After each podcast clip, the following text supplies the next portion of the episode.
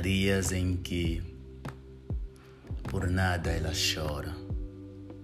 Talvez é pela imensidão do amor que acoberta seu coração.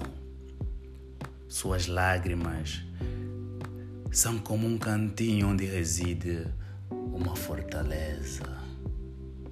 São como o suporte que ajuda nos seus dilemas diários. Há dias em que ela sorri por tudo, mesmo que a dor e a angústia tome conta do seu leito. Várias vezes ela deixa de viver para que seus filhos e esposo aprendam a sonhar. Quase sempre ela corta as suas asas e dá aos seus descendentes para que eles possam aprender a voar. Todos os dias ela se agita e agiganta, vigia e ora, não querendo ser melhor, mas faz tudo para que seus filhos aprendam a lidar e a viver.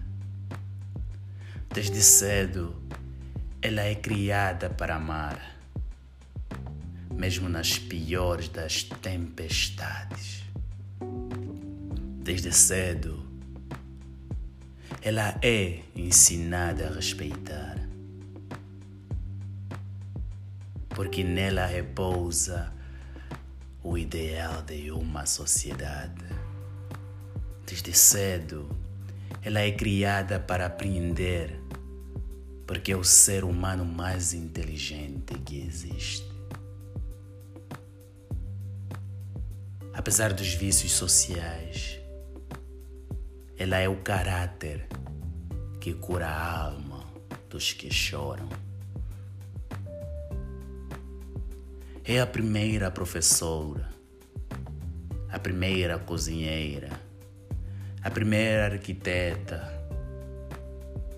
É ela onde reside o ideal de beleza, o ideal de virtude, o ideal de conduta e também o ideal de amor. Feliz Dia Internacional da Mulher. Texto de Manuel da Silva. Narração Edson Francisco da Silva.